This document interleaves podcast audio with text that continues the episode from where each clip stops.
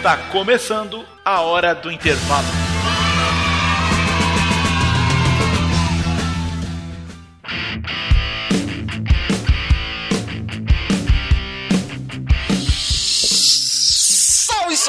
Salve, texugos e texugas de todo o Brasil. Aqui quem vos fala mais uma vez é o professor Tiago Trigueiro do m0.net.br. Aquele curso que você já sabe, é aquela plataforma online de estudo grátis para o Enem. E mais uma vez, dotado daquele prazer inenarrável de co-hostear esse palco com o professor Rodrigo Rodrigues. Dê o seu alô pra galera, por favor. Olá, que tal, terrugas e terrugas? Eu fico muito entusiasmado, na verdade, quando o Trigueiro faz essa anunciação, né? Eu sempre vou falar isso nas, nas aberturas desse podcast maravilhoso. Mas, hoje, não estamos somente nós dois, né? Hoje a gente tem uma convidada extremamente especial, uma amiga que a vida me deu agora e que é uma pessoa que vai falar pra gente sobre essa temática que vocês já sabem, porque vai estar o nome da temática no feed, né? Então, para falar um pouquinho melhor sobre essas problemáticas que a Amazônia vem seguindo, ou para ajudar a gente a entender qual é a dinâmica dessa floresta, será que é uma floresta somente? Qual é o papel do ser humano dentro da floresta? Eu queria que vocês aplaudissem, por mais que a gente não vai conseguir ouvir os seus aplausos, mas a nossa convidada maravilhosa, Pamela Paz, ela é mestra em gestão de áreas protegidas pelo INPA, morou um tempão lá na Amazônia, né? Quem não, não sabe, o INPA é o Instituto Nacional de Pesquisa da Amazônia, e ela, é, nesse tempo que ficou por lá, analisou a governança de conselho gestor do mosaico do Baixo Rio Negro, e ela vai falar um pouquinho melhor, porque ela sabe mais do currículo dela do que eu. Então, dá teu alô, teu bom dia, teu boa tarde, boa noite aí, Pam. Olá, buenas noches. Eita! tá pensando que só eu que falo espanhol, rapaz? Muito obrigada pela apresentação, Rodrigo. Acho que você falou praticamente tudo. Foram três anos aí amazônicos e uma carga legal aqui pra gente compartilhar e conversar bastante hoje. Obrigada aí pelo convite, a vocês dois, e vamos lá. Vamos lá, logo depois dos recadinhos da M0. Solta o funkzinho, Léo. Se você não quiser ouvir os avisos, nem o começo musical desse episódio maravilhoso, adianta essa bagaça para 12 minutos e 46 segundos. I'll be back. Recadinhos da M0. Rodrigo Rodrigues. De recadinho da M0, hoje a gente vai dar um hold on, hold, hold back. A gente tá com produtos novos da M0, que é a plataforma de estudo grátis para o Enem. A gente tá com produtos novos chegando, mas ainda não chegaram. Tá na agulha. Por isso, inclusive, tá atrasando o texuguinho, tá tudo aí, tem a galera cobrando. Mas segura o cu aí que já já chega. Vai, chegar um negócio que. Isso é por uma boa causa, por uma boa causa. Esse atraso aí foi planejado, inclusive, eu diria. Excelente causa. Isso é um negócio que vai ajudar muita gente a passar no Enem. Mas, como a gente não quer dar spoiler disso, hoje o recadinho vai ser somente, somente assim, com muitas aspas, né? A leitura do e-mail do nosso querido aluno Vinícius Novaes. Na verdade, aluno não, ex-aluno, que hoje ele tá fazendo Universidade Federal. Olha aí que massa. Excelente sucesso. Vinícius, esse cara. Ele era sensacional, ele é sensacional, na verdade, né? Vinícius, ele é fenomenal. Pois é, cara tem um futuro de ouro pela frente aí. É um cara da porra. Então, vamos começar aqui. Vinícius Novaes, o aluno. Ele não botou idade, ele não botou porra nenhuma, mas vamos lá, vamos ler aqui. Olá, tudo bem, queridos professores? Meu nome é Vinícius, faço engenharia biomédica na Universidade Federal de Pernambuco e consegui entrar muito com a ajuda da M0 e do Direto ao Ponto. Pra quem não sabe, o Direto ao Ponto. Direto ao Ponto também é, também é uma, um projeto político-pedagógico que traz essa ideia de acessibilidade à educação para as pessoas que não têm tanto acesso assim. Então, o Direto ao Ponto, assim como a M0, e tem uma, uma grande diferença, porque o Direto ao Ponto é uma, uma plataforma mais física, com aulas tradicionais, dentro de um ambiente físico, onde os alunos vão para lá. É presencial, né? Sala de aula. Presencial, boa, tava procurando essa palavra, eu tava.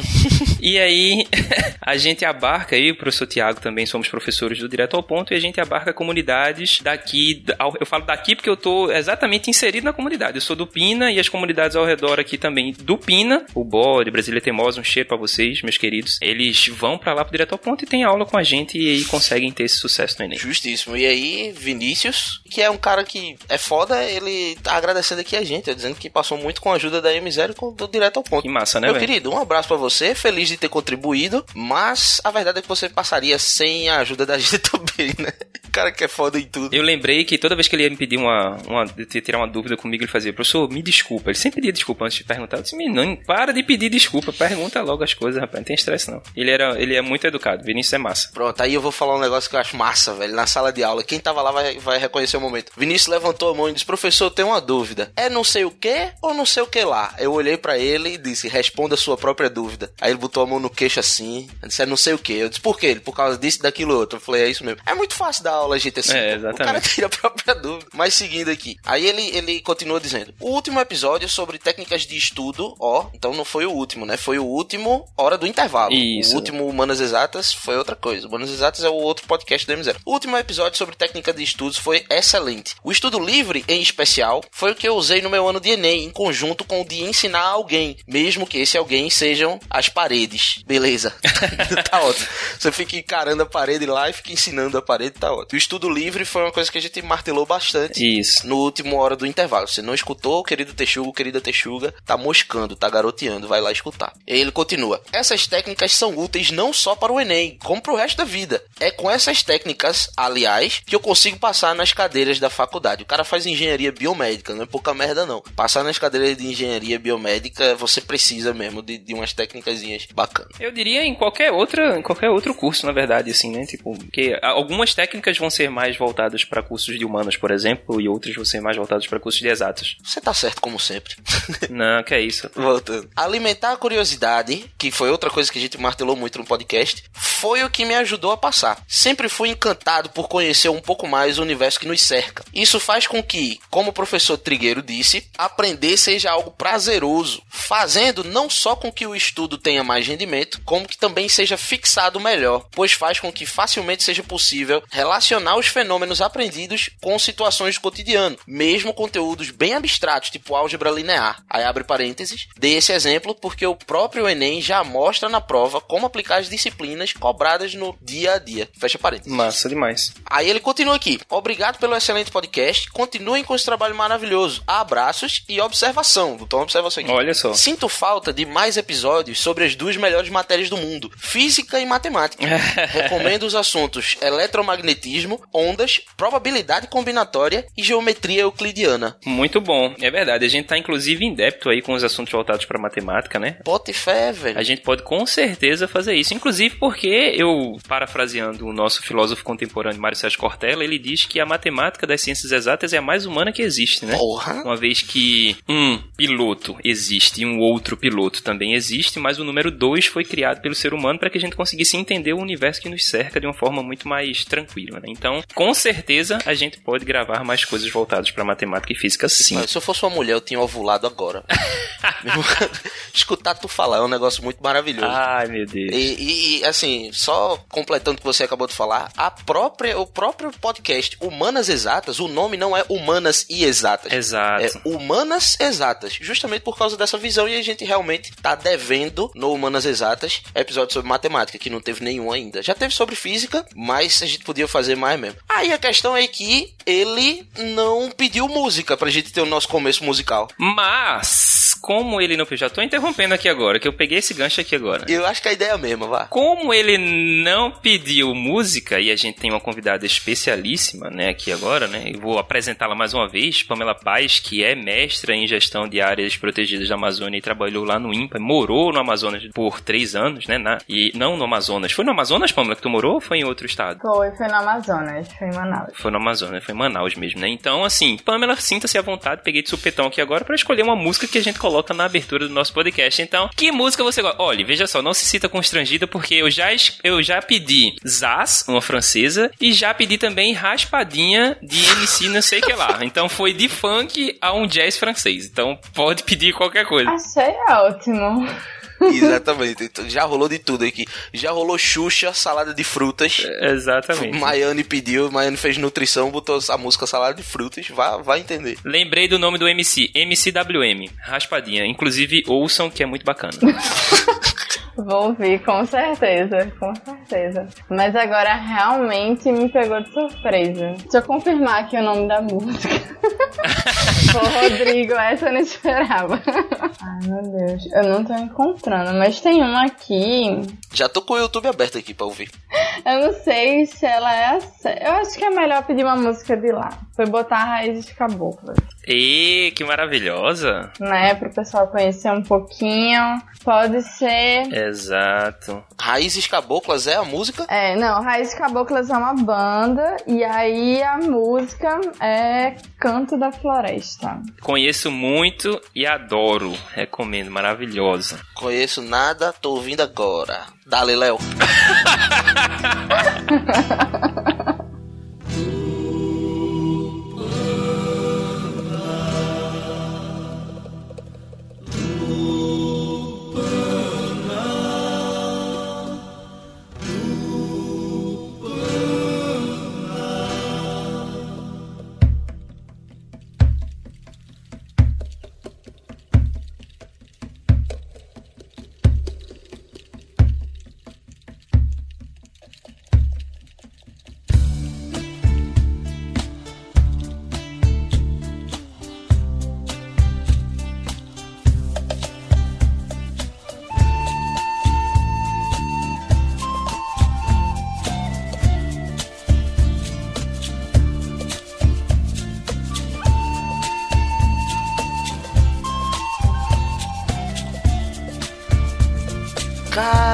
Caramba, que, que, que música bacana, cara. Já dei uma.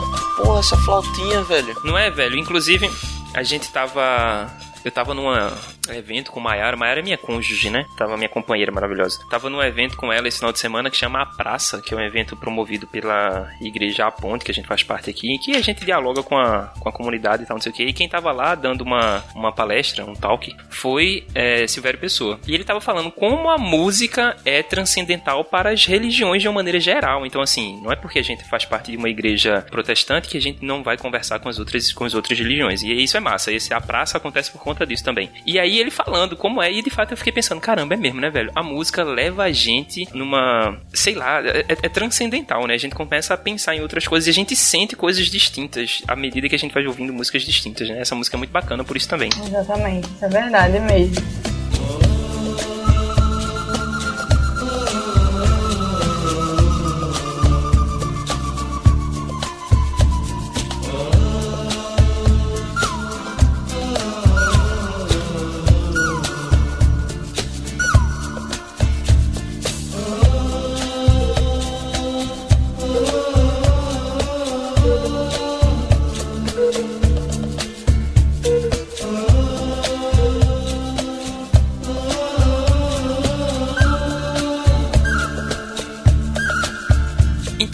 Depois desse sentimento maravilhoso que a gente teve agora com a galera do Cantos da Floresta, né, com essa música linda que Pamela escolheu, Raízes Caboclas, eu já queria começar essa conversa da gente com ela, Pamela, que é a nossa convidada. A gente vai ser muito orelha aqui agora, né? Eu e Trigueiro, a gente vai ouvir muito mais o que Pam tem a dizer, porque ela de fato morou na Amazônia né, durante três anos. E eu queria já perguntar, Pam, como é que é essa experiência, o que é de fato? Porque assim, por mais que a gente seja daqui do Nordeste também, esse podcast ele tem audições ah, nacionais, né? Tem pessoas do sul, pessoas de outros de outras fitofisionomias, de outras configurações, que não são inclusive florestais. O cara meteu um fitofisionomias aí, velho. Mas que não, cons Tô pra fuder.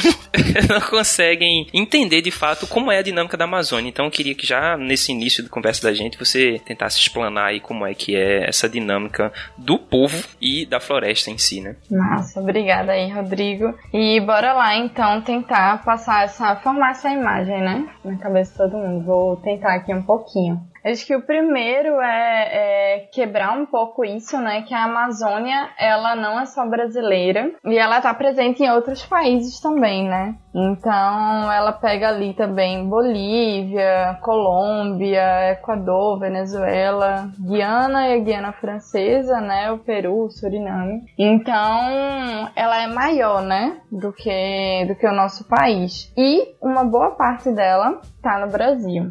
Então, dessa grande parte que está no Brasil, é, eu conheci, né, mas foi mais próximo a mim, a área que tá ali no Amazonas, né, que é um estado, e, e eu morei, né, fui diretamente fazer meu mestrado no INPA, que é em Manaus, né, a sede é em Manaus. Então eu conheci, comecei conhecendo essa, tendo essa visão da Amazônia quando eu cheguei em Manaus, né. E aí eu acho que já explica uma boa, uma boa visão assim que a gente consegue levar para outros estados também, outras cidades da Amazônia. Eu acho importante isso aí de, de levar. Porque assim, até pouco tempo atrás eu tinha na cabeça que a Amazônia era brasileira, né? Mas deixa eu só te fazer uma pergunta aqui, rapidinho. Tem alguma diferença gritante, alguma diferença muito notória de tratamento que seja, por assim dizer, entre a, o pedaço da Amazônia que é brasileiro e o pedaço que tá em outro país? Ou normalmente o cuidado é o mesmo e a forma de, de, de tratar é a mesma? Não, é, é, bem diferente, assim. Isso é uma boa pergunta mesmo, porque é muito diferente. Obrigado.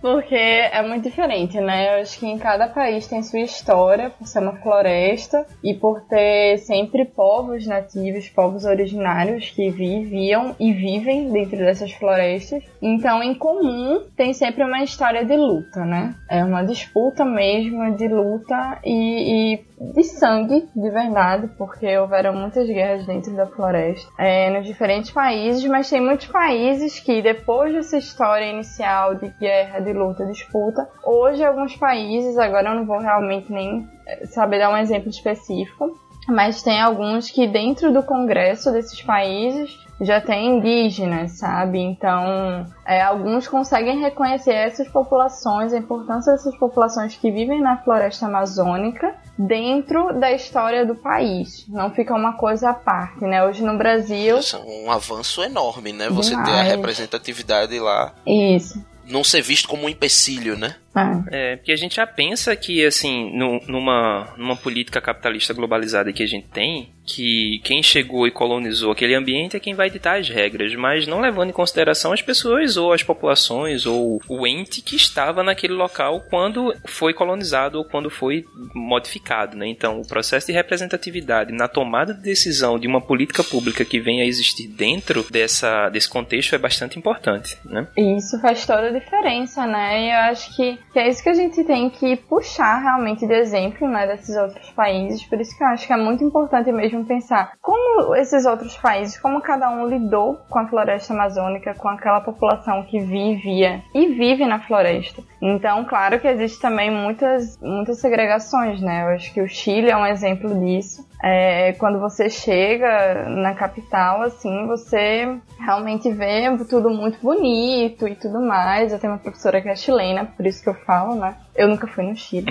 mas ela diz que. Nem eu. É, mas ela, ela dizia que, assim, quando eu falava, ah, o Chile deve ser muito bonito. Então, ela dizia, ah, é, mas é muito desigual. Então, quando você chega, você vai ver tudo muito bonito. Muito limpo, muito agradável de andar, seguro. Mas quando você vai à volta, você vê a margem, a população que ficou na margem, né? Eu acho que é um pouco daquela ideia do que pra gente é Brasília. Então, você vê violência e tudo, mas no caso do Chile foram povos que eles foram né, marginalizados mesmo, como a gente tem também aqui muitos exemplos no Brasil. Mas acontece isso em alguns países e já em outros não. Se insere mais e está ali muito mais junto dentro das decisões dos país, do país, é, das tomadas de decisão, né, mesmo. Mas tem essa diferença. Isso é importante porque a gente está falando de um contexto mais político-social, mas é exatamente por conta desse, dessas tomadas de decisões e desse contexto político-social que políticas de implementação de proteção ambiental podem surgir. E aí, eu já aproveitando esse mote e no contexto em que a gente vive, né, o ano em que a gente está gravando agora, querido ouvinte, caso você esteja no futuro, é o ano de 2019 e a gente está gravando no mês de setembro,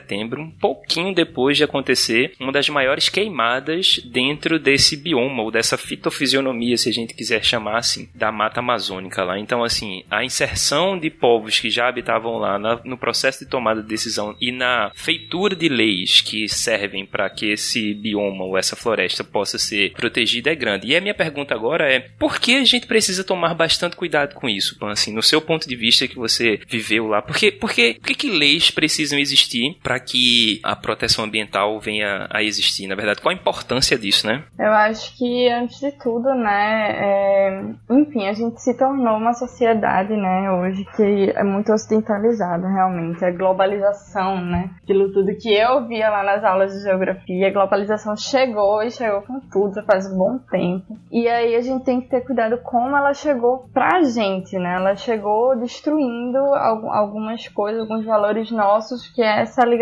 com o meio ambiente também, com recurso, com o que eu vivo hoje, né? Com eu estou comprando no supermercado, mas não sei de onde veio. Então, nesse sentido, eu acho que a gente primeiro tem que tentar recuperar essa relação mesmo, conexão com a floresta, com a ideia dos recursos. E aí, entendendo essa recuperação, entendendo essa conexão que a gente tem, né? Entender que a gente depende desses recursos. Então, a gente sofre em, em, em várias regiões com insegurança hídrica, alimentar e energética dentro do nosso contexto. Então, qual é a água, né? Segurança hídrica. Qual é a água ali que eu tô realmente tomando? Qual é a qualidade dessa água? De onde ela tá vindo? Será que eu tô protegendo esse local? E aí entra a importância da floresta, né? A importância das árvores que protegem ali aquela terra, fazendo com que aquela água tenha uma qualidade boa, seja pura, enfim, seja segura, né? Pra gente tomar e fazer uso final das contas, volta pra gente mesmo, não é isso? Eu tô, eu tô querendo fazer essas vezes aqui porque eu conheço gente, assim, do meu cotidiano muito íntimo, sabe? Que é tipo, vamos supor que eu seja o cara mais babaca do mundo, mais babaca do, do, do Brasil inteiro. E eu sou aquele cara do farinha pouca, meu pirão primeiro, sabe como é? Sim. Ah, se eu não conheço nenhum índio, então eu não ligo pros índios. Se eu não conheço nenhum quilombola, eu não ligo pros quilombolas. Ainda assim, tem alguma importância da Amazônia para mim? Tem, total. Porque é você, não você, mas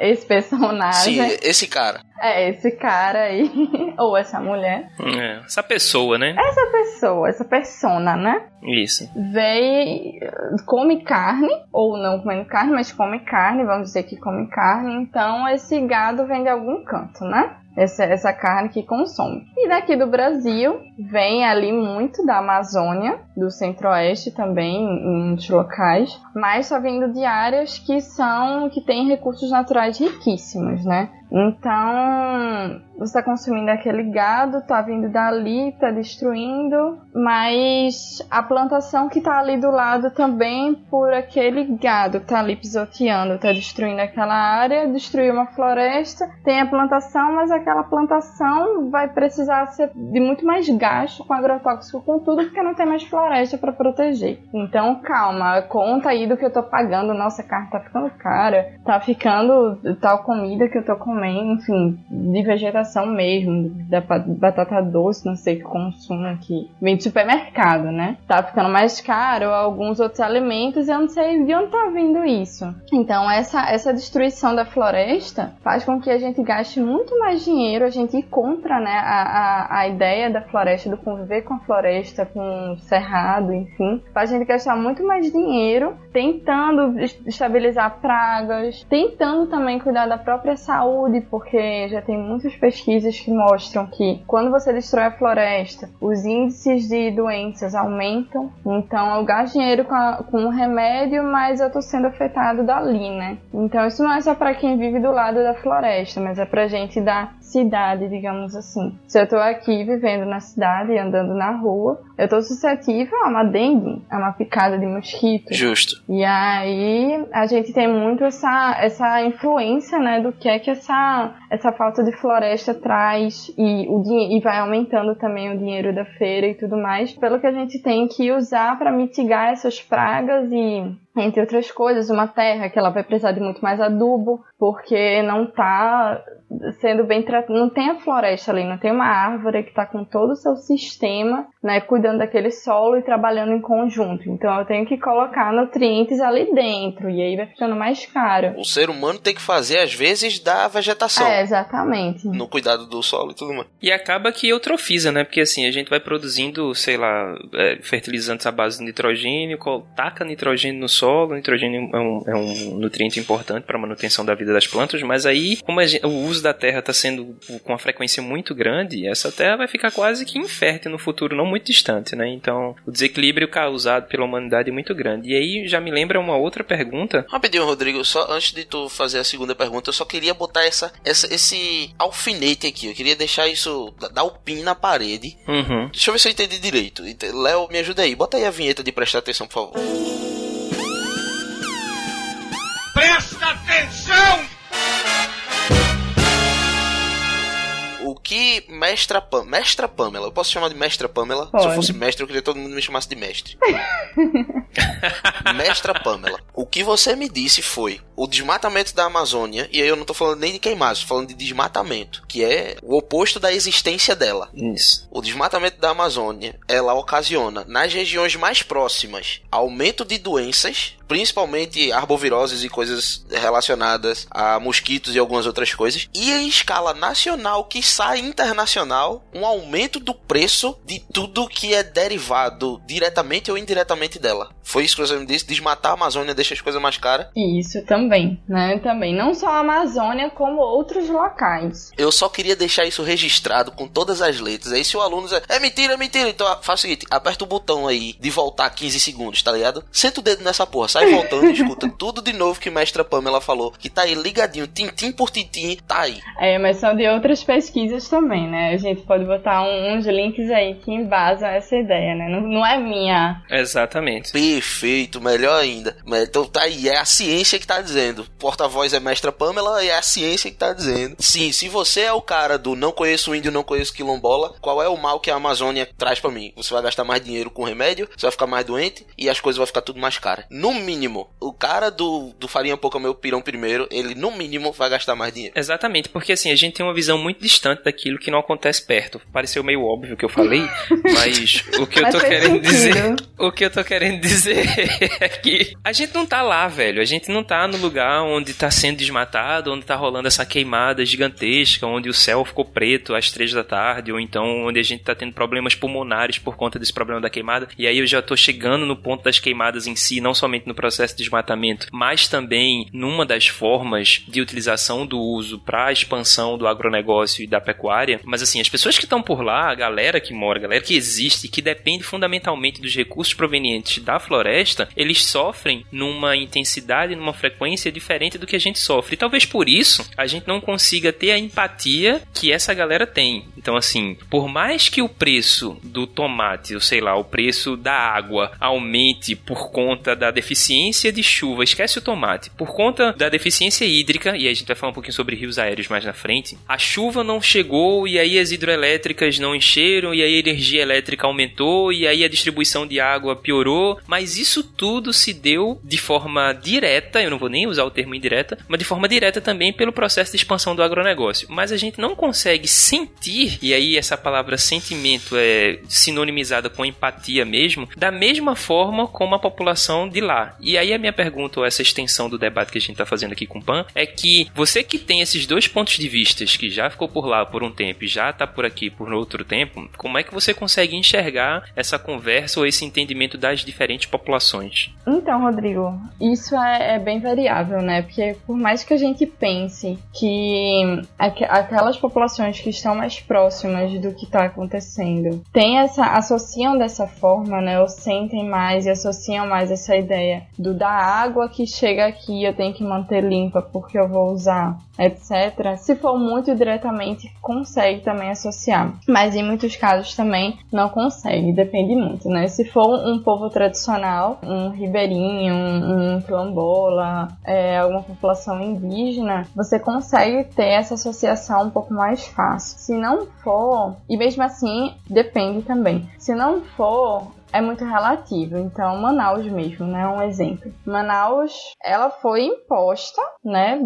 Bem no meio de uma floresta. Se chama floresta. Se você for ver de cima, Manaus é um ponto, assim, no meio da floresta, né? Claro que existem estradas e tudo mais, ela não é isolada. Mas foi imposta dentro da floresta um polo industrial e de repente as pessoas contam que estava quando começou mesmo as estruturas e tudo, no meio da rua você convocava qualquer um para ir trabalhar na fábrica, era meio que isso. Vem, vem, vem que tá precisando de gente. Qualquer um entrava, ia. Então, foi uma coisa que não foi preparada, foi uma coisa violenta, né? No meio daquela daquela situação. Então, muitas pessoas no próprio Manaus, que é onde eu tenho mais contato, perderam essa conexão também com a floresta. Outros não, mas por mais que muitos vão passear na praia de Rio, vão aproveitar o final de semana com a família, né? No Beiradão Feito Chamam, que é como se fosse uma ideia de uma esquina no Rio, né? Por mais que muitos vão façam isso, a conexão, a ligação do que eu faço no dia a dia, o que eu consumo e o que é que tá me afetando de acordo com o que eu tô consumindo, a postura que eu tô colocando e o que é que eu tô defendendo politicamente ou enfim, várias outras, vários outros ângulos, não, não é feita essa associação. Então, realmente eu acho que essa quebra, eu vejo que é geral, assim, às vezes quem tá longe sente mais do que alguém que tá lá, e alguém que tá lá sente mais do que quem tá longe. Então eu não acho que tem uma diferença grande nesse sentido. O que acontece é, por as pessoas estarem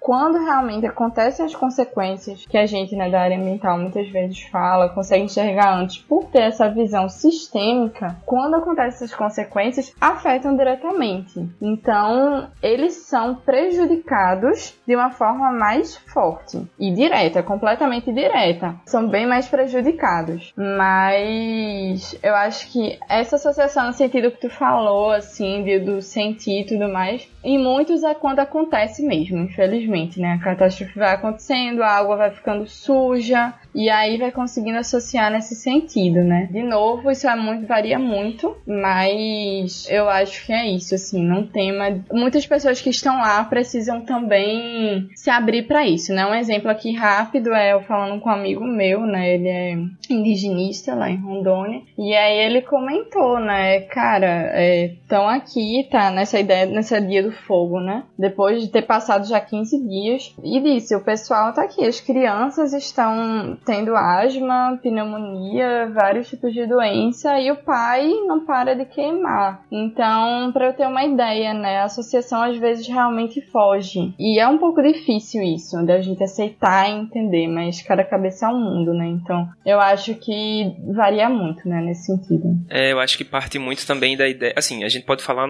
em contextos muito amplos, muito gerais, em contextos biológicos, em contextos políticos, em contextos ecológicos, socio, soci, sociais, mas assim, a ideia de que a gente depende fundamentalmente dos produtos que são providos pela floresta existe. O lance é que esses produtos não vão fazer em curto espaço de tempo, que é o que a globalização trouxe pra gente, né? Não falando do capitalismo de uma maneira geral, de forma diferente do que o dinheiro, né? Então assim, se você tiver dinheiro, você consegue ter uma qualidade de vida melhor para você e sua família. Mas você é, sei lá, você é um ribeirinho ou você é um quilombola que depende fundamentalmente dos produtos que são providos pela, pelo ambiente que você tá. Mas esses produtos precisam de um tempo e aquilo não vai dar uma qualidade de vida que foi promovida por esse processo de expansão globalizada social. Então eu acho que a gente precisa entender de fato que nós, seres humanos, estamos inseridos no contexto político, no contexto ecológico. E aí é que entra o lance da socioeconomia ecologia, né? Que é tipo uma, uma vertente diferente, que eu acho que você pode explicar melhor pra gente. É uma vertente diferente da ecologia que faz com que o humano não seja, o ser humano, a população humana, não seja um ponto de fora, um espectador, na verdade, de todos os processos ecológicos que estão acontecendo lá dentro, mas esteja inserido nos processos também, né? Isso, exatamente, né? Essa socioecologia vem muito nesse sentido mesmo, de entender que a gente faz parte, afinal, somos uma espécie, né? E temos, claro, nossas diferenças em nível de consciência, enfim,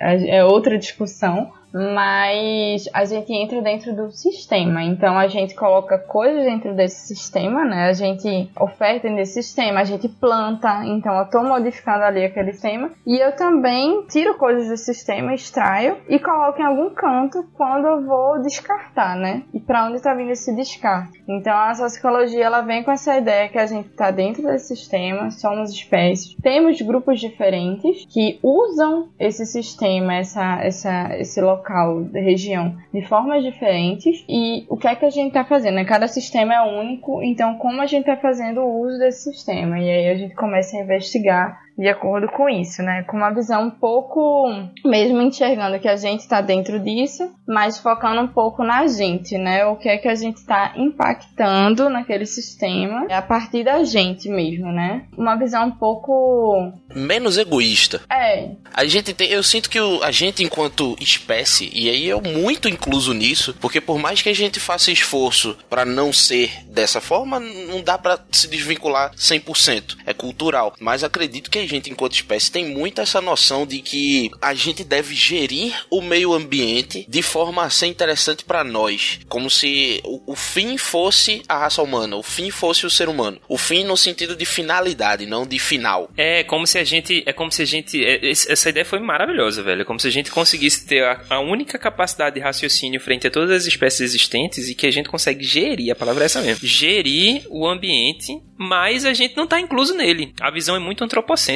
né? Tipo assim. Pois é, é como se a gente tivesse fazer as coisas em prol do ser humano e não como se o ser humano fosse uma parte daquilo que é em prol pra todo mundo. Exatamente. Em prol pra todo mundo, não, em prol de todo mundo, de todas as espécies. A ecologia é isso, né, velho? A ecologia é essa parte da biologia que estuda os processos de interação entre todas as formas de vida e os fatores abióticos também. Então, assim, temperatura, umidade, pH, salinidade e todas as vidas que estão no ambiente. E o ser humano, como sendo vida, e Pamela apontou isso de forma muito brilhante, ela faz parte também. O ser humano é uma espécie, né? Ele interage de formas distintas com o ambiente que ele tá. Não é pelo fato de ele estar no topo da cadeia alimentar, por possuir uma capacidade de raciocínio maior e elevada do que outros seres, por exemplo, que ele vai se sentir fora desse contexto. E aí a sociologia vem para trazer esse processo de entendimento de que o ser humano faz parte sim do contexto e que ele precisa entender como é que ele afeta de forma a interagir com o ambiente todo o resto da vida que tá ali, né? E digo mais, se o planeta fosse uma série e cada espécie fosse um personagem, o ser humano ele seria o vilão ditador. Sim. Porque, puta que pariu, se você é competente o suficiente pra tomar a frente de qualquer coisa que seja, é meio que uma responsabilidade de cuidado, de serviço e não de manipulação pra uso próprio. Total. Essa é a minha.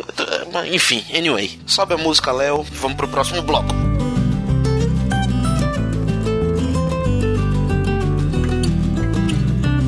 Mestra Pamela. Oi. Mais uma vez, tu vai ver, um dia eu vou fazer um mestrado só pra isso.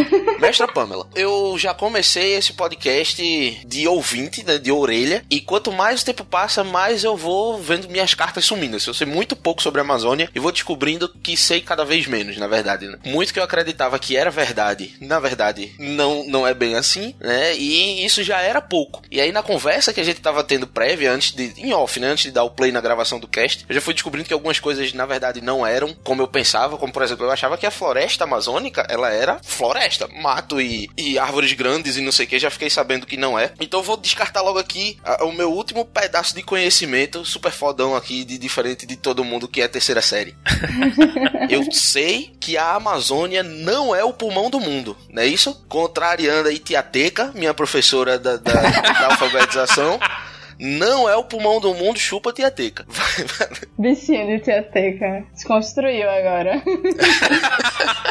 Eu gosto muito dela, beijo Tia Teca. É isso, exatamente, né? A Amazônia, ela não é o pulmão do mundo, né? O pulmão do mundo é onde vem mesmo o, a maior quantidade de oxigênio, realmente, é dos oceanos, né? Mas a Amazônia, ela traz outros grandes benefícios também, e é quase igual, né? A Amazônia eu gosto de enxergar mais como um coração. Coração do mundo no sentido de circulação, né? Nosso coração, ele faz o quê? Ele bombeia o sangue e tudo e vai circulando, envia para outras partes do corpo. Então a Amazônia, no mesmo sentido, tem ali as árvores e aí elas fazem né, um processo que é chamado de evapotranspiração. Então é como se elas estivessem ali respirando, né? Um processo que acontece dentro e elas liberam partículas de água que junto, né, formam umas nuvens, né, cheias de água ali para cair como chuva.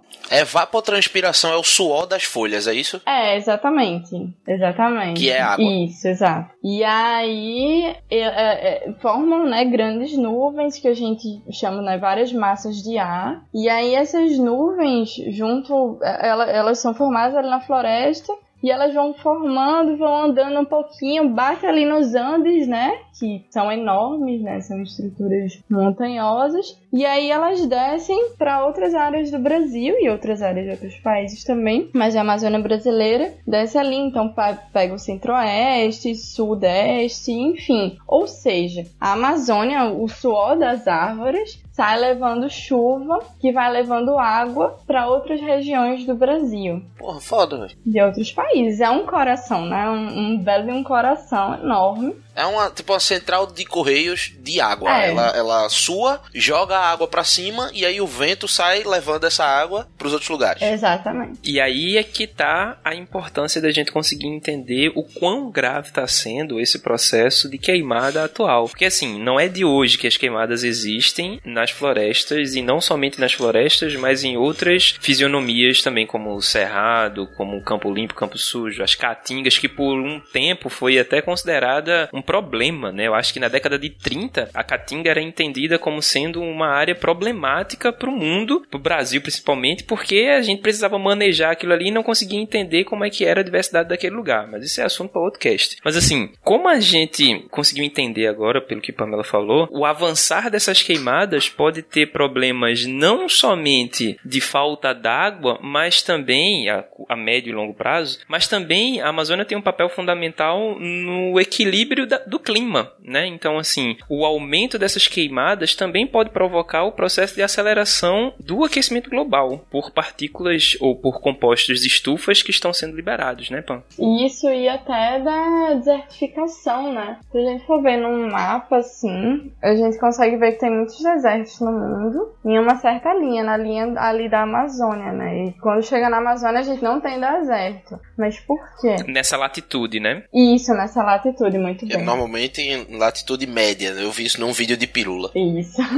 e daí você realmente tem uma floresta que tá protegendo o solo e tá realmente criando, né? Quando cria essa massa, massa de ar, ela evita que essa desertificação, enfim, se, um- se infiltre dentro da floresta. É uma floresta extremamente úmida, com um, um sistema muito forte ali. Mas até quanto a gente pode queimar da Amazônia, entre aspas, né, o poder, até quanto a gente vai queimar da Amazônia e isso vai se- essa floresta vai segurar esse grande deserto, né, que, que já se espalhou em outras latitudes também.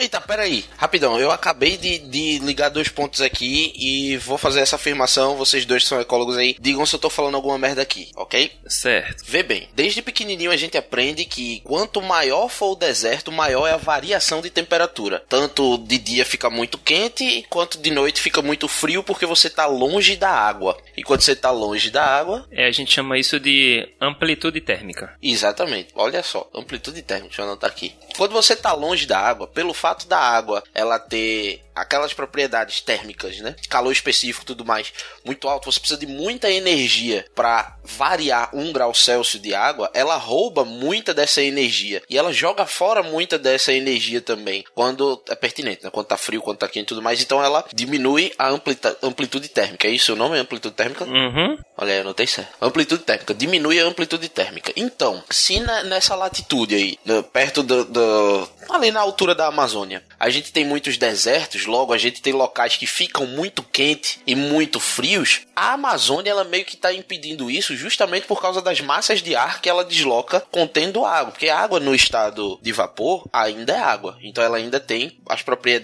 de temperatura e tudo mais. Isso aí é, é mantido quase que intacto. Claro que varia uma vez que você está no estado de vapor, mas ainda é água. Então, o fato da Amazônia movimentar toda essa quantidade de água, tanto no estado líquido nos seus rios, quanto no estado de vapor, na evapotranspiração, que vai jogando para os lados e tudo mais, isso faz com que você mantenha a temperatura dos locais para os quais ela envia essa água. Então a gente pode chamar a floresta amazônica também da glândula sudorípara do, do, do- do mundo, ou pelo menos do Brasil, Eita danou-se. que a gente mantém a temperatura ali, né? Tira a Amazônia, então vai esquentar muito ou esfriar muito. Procede isso ou eu falei merda? Ah, eu acho que procede. Não sei se o Rodrigo concorda também. É, eu acho que procede também, assim, é uma analogia muito bacana, na verdade. Ele conseguiu concatenar várias áreas das ciências aí, das ciências naturais, né, pra galera que vai fazer o Enem e tá ouvindo esse nosso podcast. E, inclusive, eu acho que queria deixar um parêntese aqui agora, que esse podcast não é somente pra você, ouvinte, que tá fazendo o Enem, mas é um podcast altamente informativo, então chame sua mãe, sua avó, sua tia e todos os outros homens também, porque eu só falei mulheres agora, Mas né? é, compartilha, né? E compartilhe isso aí, porque é bastante informativo, né? Então, sim, concordo, concordo bastante. Podcast está sendo a mídia mais falada de 2019, né? Todo ano, eu escuto podcast acho que desde 2015. E tem gente que estu- escuta desde 2008 por aí que eu conheço também. E todo ano se fala, não, próximo ano vai ser o ano do podcast. Podcast. Próximo ano, o ano do podcast foi 2019. Todo mundo agora escuta podcast. Podcast é a mídia para quem tá em trânsito. É. Você tá no ônibus, você tá dirigindo, você tá na academia lavando prato, você tá fazendo o que for, você tá escutando podcast junto. Então, um podcast que é informativo, como o Rodrigo muito bem falou, esse episódio específico, ele dá informações pertinentes ao cara que tá fazendo o Enem, mas ele também tem seu grau de relevância para uma pessoa que não tem nada a ver com o Enem. Então, se você tá, tá curtindo, se tá sendo informativo, tá sendo bacana, compartilha aí. Aproveita esse ensejo também para dizer que você pode enviar e-mails para m0.net@gmail.com comentando desse episódio ou de qualquer um anterior e fazendo suas considerações, complementando, dando opiniões, discordando da gente, concordando, frisando algo ou falando algo que a gente não, nem, nem sequer comentou aqui. Fica à vontade, só relembrando é mzero.net@gmail.com. E pode pedir música também. Exatamente.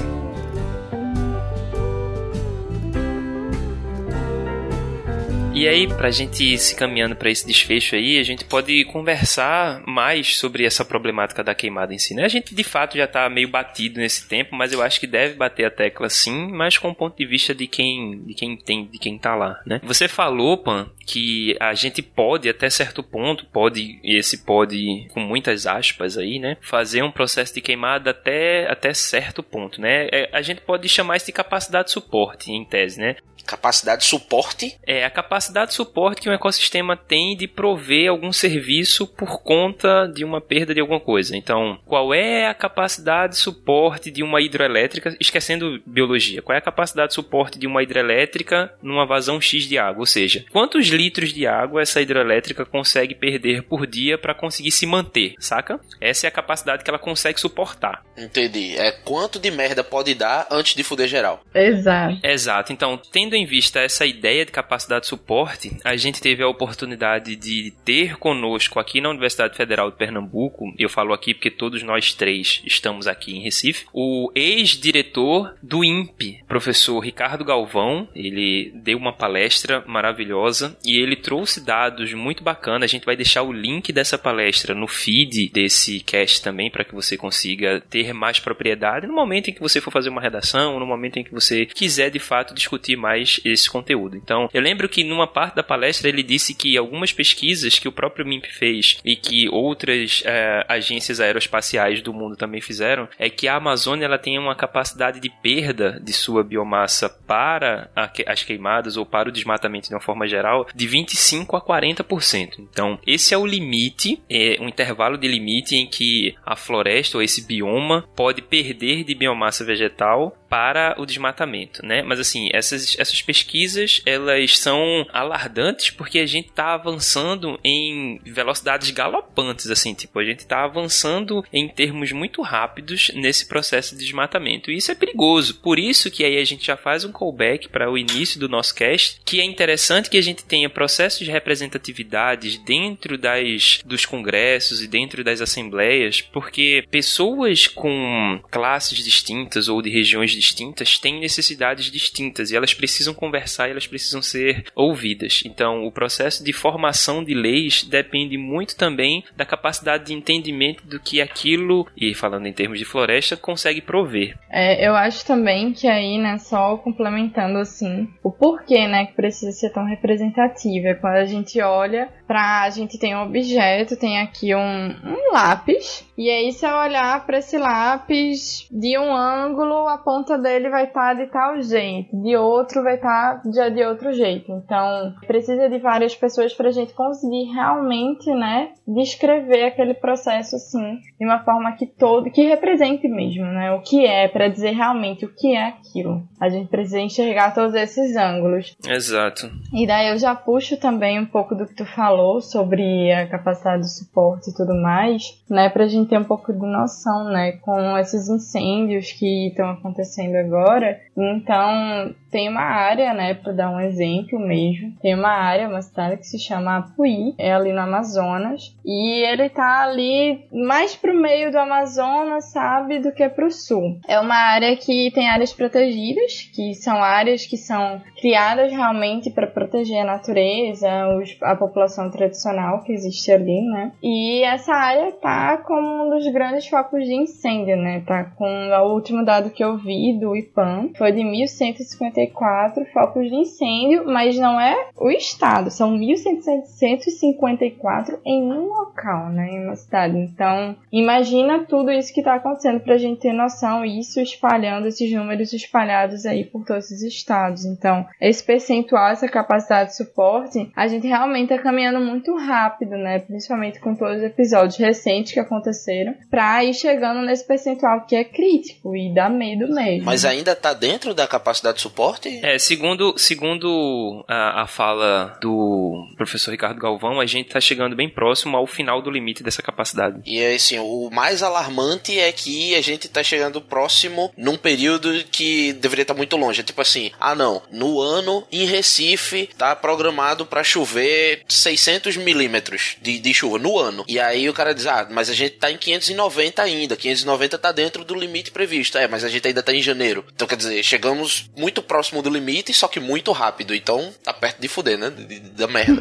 Inclusive, existem acordos mundiais para que a gente consiga preservar parte de biomas que são importantes para a manutenção da vida do mundo inteiro, né? O Acordo de Paris, que o Brasil tá. É, eu acho que falar disso é dar um tiro no pé aqui agora, porque isso tá muito em movimento ainda. Pode ser que mude muitas coisas significantes só durante o tempo que esse cast vai pra edição. Pode ser que duas semanas depois que o podcast saia, a gente ganhe mais um auxílio ou perca mais algum, infelizmente. Não, mas eu não tô falando, não tô falando do auxílio financeiro em termos de fato. Eu tô falando do que é a ideia do Acordo de Paris para que a gente consiga ter a ideia de preservação, né? Não é somente políticas nacionalistas voltadas para dentro do governo dos, do, dos limites do seu estado. Eu falo estado-nação que vão formar isso, né? O mundo inteiro conecta e o mundo inteiro consegue entender que precisa preservar e os acordos acontecem por conta disso, né? Obviamente que vem financiamento de fora para que a gente consiga gerir melhor essas problemáticas, né? Entendi. Sim, exatamente, né? E agora a gente está com um movimento bem grande, né? Tá para ter aí, por exemplo, né, dentro desses grandes acordos, a COP 25, né, que ia acontecer aqui no Brasil, mas agora vai acontecer no Chile, né, depois de, de algumas questões, e entre outras declarações, né? Eu, eu mesmo estou fazendo parte de um congresso, o Congresso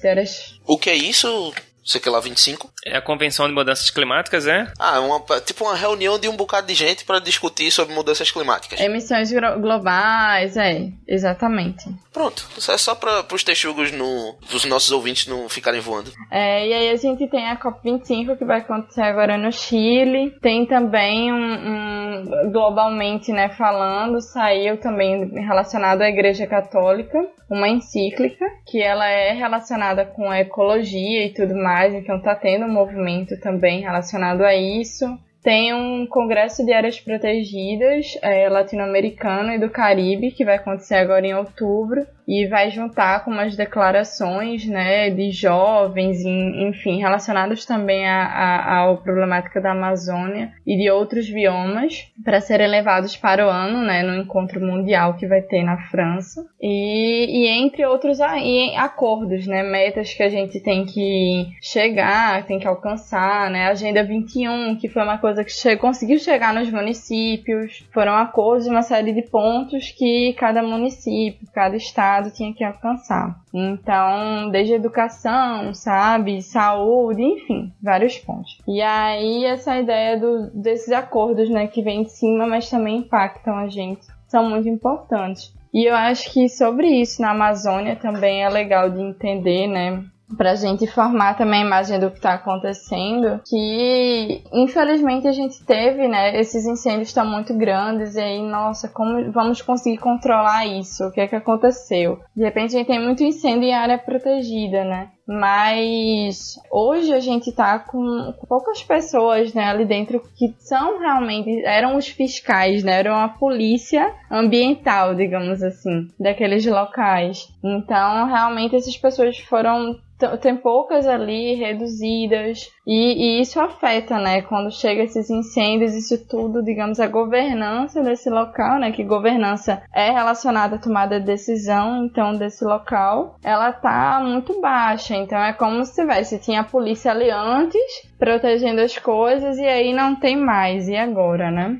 Quais são os limites? Agora, agora é anarquia, bicho. é só você lembrar que depende da, da, da idade do ouvinte também, mas aquele ouvinte que tenha hoje seus 24, 25 anos, vai lembrar nitidamente de algumas greves de polícia que a gente teve há vários anos atrás. E até os mais novos talvez lembrem também de umas que a gente teve há pouco tempo atrás. Tirou as polícias, a, a, a polícia da rua, foi saqueamento, bicho. A gente voltou à a, a, a era medieval mesmo, assim, arrombando lojas e tudo. Quando você tira a fiscalização no Brasil, infelizmente, aí é aquele negócio, né? Quando o gato sai, o rato faz a festa. E infelizmente no Brasil, infelizmente de coração, ainda tem muita gente que, que só não é de todo mau caráter porque tem a fiscalização. Quando você tira a fiscalização, o cara se solta. É, a gente precisa ainda muito dessas ferramentas, né? Que são, acho que a gente chama ferramentas de comando e controle, né? Essa ideia realmente de, de fiscalizar e tudo mais. Então é uma força bem necessária, né? Como tu bem colocou, na sociedade que a gente se encontra.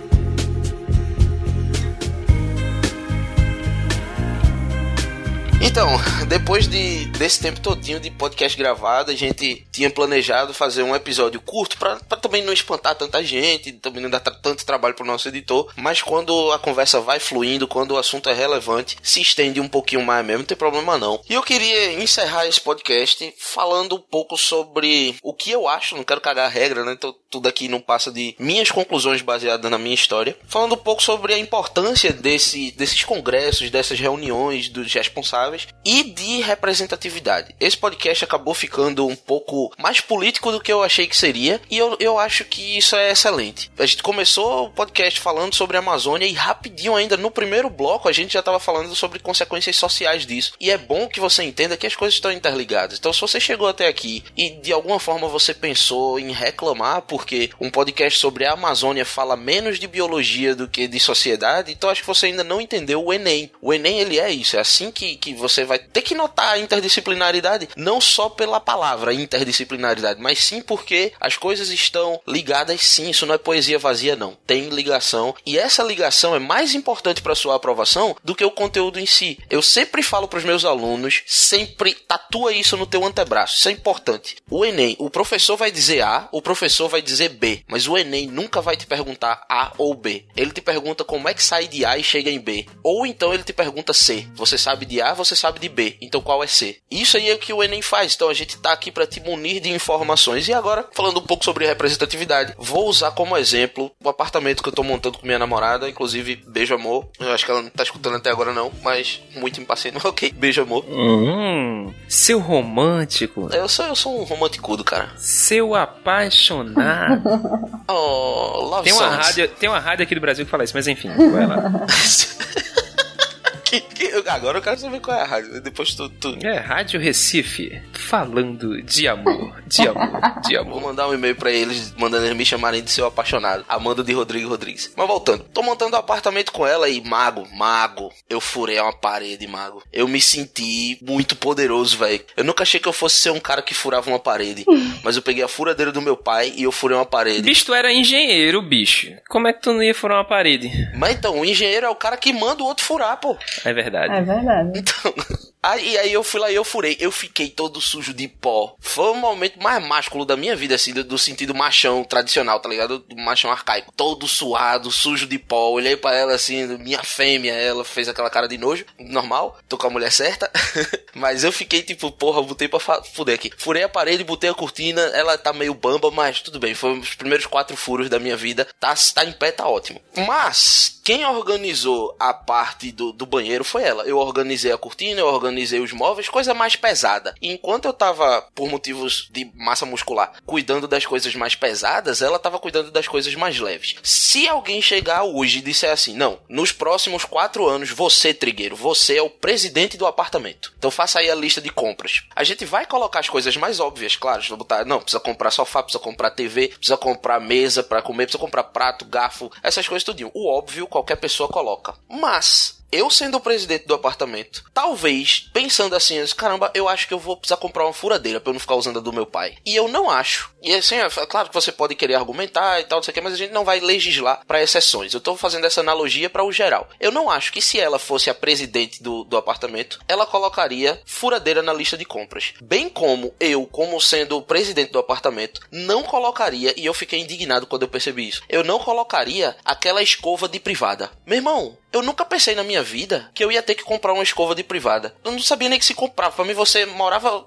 se mudava pra um apartamento e ela brotava lá. Aquela porra. Já lá. vinha, né? Já, já vi. É, pô, como é que eu, eu não ia nunca me ligar em comprar aquilo, porque não é, e aí com muitas aspas agora, né, pra, aspas para não parecer machista e tudo mais, é só dentro da analogia, não é a minha área de atuação, a minha área de expertise e de interesse. Os meus olhos estão voltados para outra coisa. Então se eu sou o único poderoso, o único presidente do apartamento, só eu tomo as decisões e eu não coloco alguém do serviço mais, do serviço do banheiro, serviço da cozinha, o serviço do quintal, serviço da sala, qualquer coisa assim, para me auxiliar, a gente vai passar o resto da vida morando num apartamento lavando o banheiro com a mão, porque eu não vou comprar a porra da escova. Então, se você tem um poder, você precisa colocar lá no poder gente para olhar para os locais que você não vai olhar. Isso é só uma questão de responsabilidade. E se você olha para a Amazônia com interesse social, o econômico vai ficar na mão sim. Se você olha para a Amazônia com interesse econômico, o social vai ficar na mão. Você precisa de representatividade. Você precisa de gente defendendo o interesse das mulheres, precisa de gente defendendo o interesse dos negros, dos índios.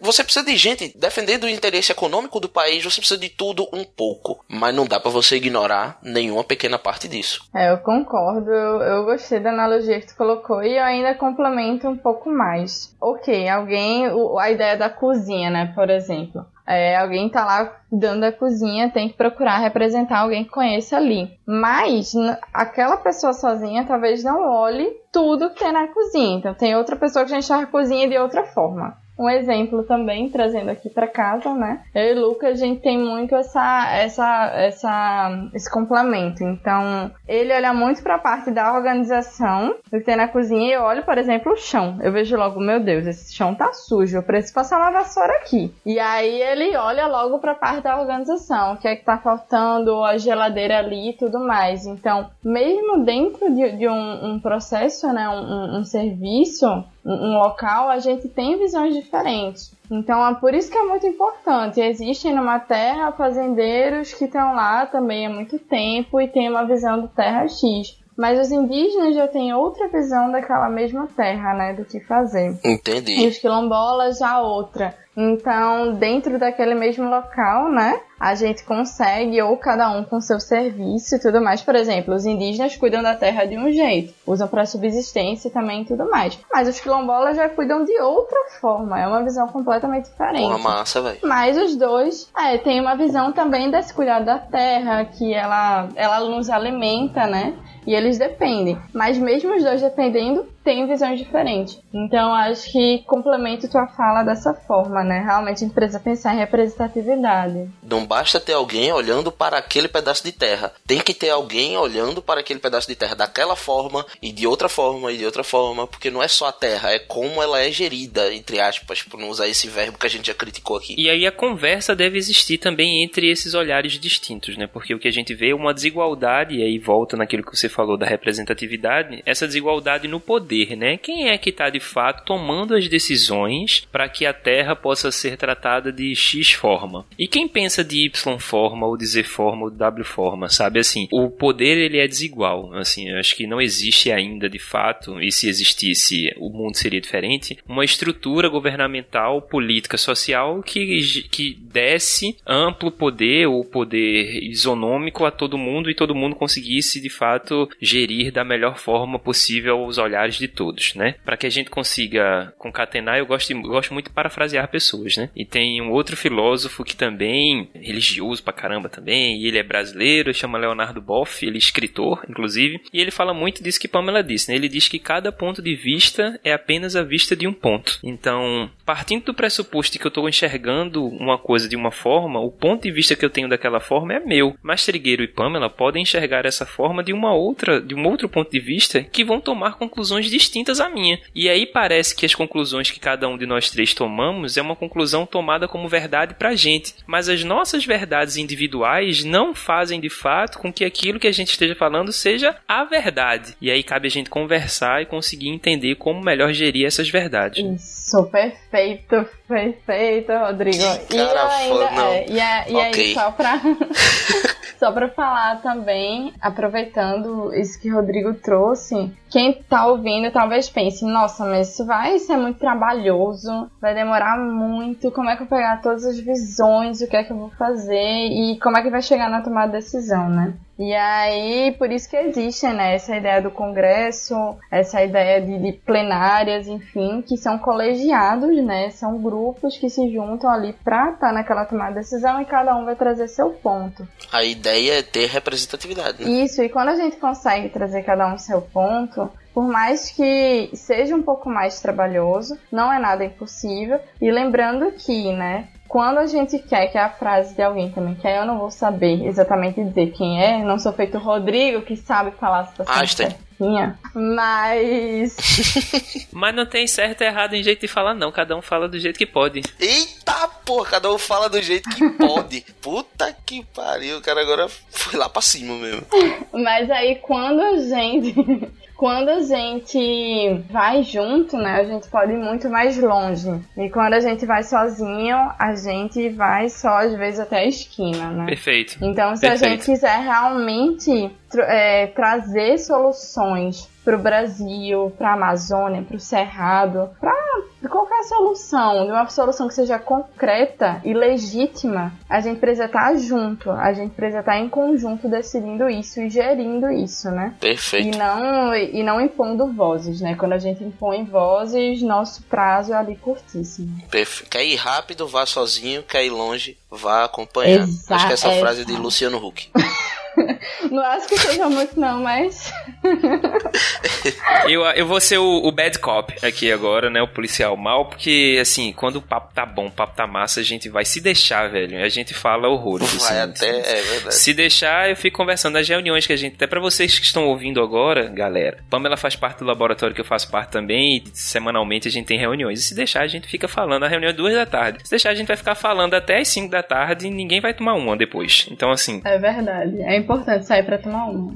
É, tem que pedir pra parar. Então, assim, infelizmente a gente vai chegando ao fim dessa conversa, mas obviamente que eu já queria estender em nome da M0 o convite à Pamela para que venha e converse mais sobre aquilo que ela faz, depois dessa reunião que ela tá indo, né, depois desse congresso massa que ela tá, que ela tá indo trazer como é que tá sendo essa, essa discussão das políticas públicas voltadas para manutenção do meio ambiente aqui no Brasil. Mas é claro. E já agradeço, já agradeço muito o convite, é, o convite, ó, já agradeço muito a estada dela aqui. A participação. É, a participação dela aqui. E é muito massa gravar com o Thiago e é muito massa gravar com Pamela também aqui agora, né? Os convidados, eles trazem pra gente também um enriquecimento e pontos de vista distintos que a gente já vai tendo, né? A gente vai gravando tanto, eu e o Thiago junto, que a gente já vai criando um modus operandi, né? Então, assim, quando chega uma outra pessoa, a gente já muda completamente. E é massa, porque dá uma sacolejada. Dá uma sacolejada, é arretado. Causa uma, causa uma entropia no sistema, né? Eu acho fantástico isso aí. Exato, e essa entropia maravilhosa. Pois é, então aqui eu já deixo o meu, meu salve, o meu beijo, o meu cheiro na alma e no coração dos ouvintes e agradeço mais uma vez de ter participado desse podcast maravilhoso, cheiroso e pra Frentex com vocês. Cheiro. Adorei. Eu, enquanto co-host, eu estendo o convite feito à mestra Pamela. Você está convidado a participar do podcast sempre que lhe bater vontade. Pode procurar a mim ou ao Rodrigo, que é mais próximo, dizendo, ó, tô com vontade de gravar. Chama lá aquele outro gordo lá e tal, vamos lá. A gente grava e não se sinta presa à sua área de expertise. Se você achar por bem que tá afim de gravar um podcast sobre política, sobre sociologia, sobre qualquer coisa, a gente, se for pertinente para os alunos, para os ouvintes, a gente grava e, e vai ser o maior prazer do mundo gravar com vocês. Um abraço, querido Texuga, um abraço, querida Texuga, ouvintes. Até a próxima. Massa, eu aproveito então agora a minha vez. Super agradeço a vocês pelo convite. Eu realmente estou muito feliz de a gente ter conversado e de como fluiu também tudo. Acho que a gente em temas assim muito importantes. Super agradeço mesmo o convite. E quando eu voltar do congresso, Rodrigo, Thiago, pode ter certeza que aí eu procuro vocês e a gente vê aí talvez um ponto que seja legal da gente conversar, né? Trazer para todo mundo. E é isso, muito obrigada e contem comigo sempre. E um abraço a todo mundo, né, que esteja, esteja escutando. Espero que a gente tenha conseguido, eu tenha conseguido, né, passar as coisas de uma forma mais didática. Quem ficou com alguma dúvida também pode me procurar que a gente tira. Mas é isso. Bom demais.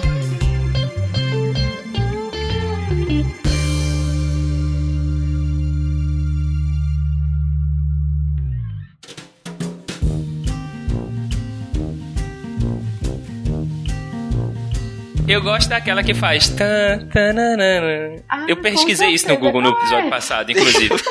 no podcast passado.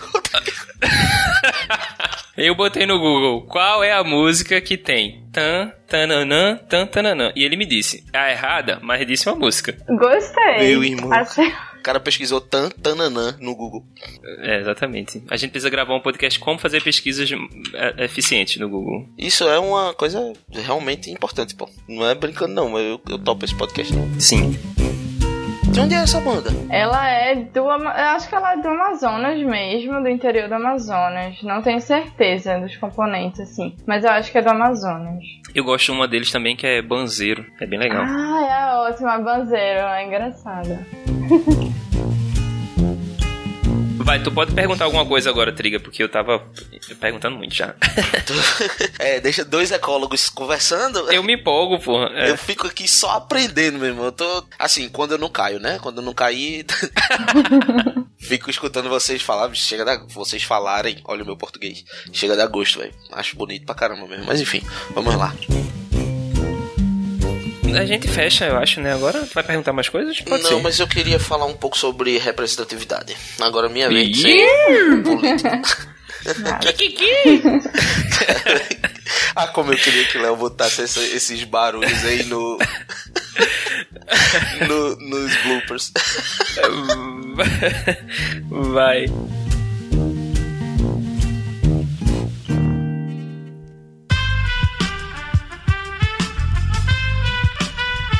Este podcast foi editado por Aerolitos Edição Inteligente.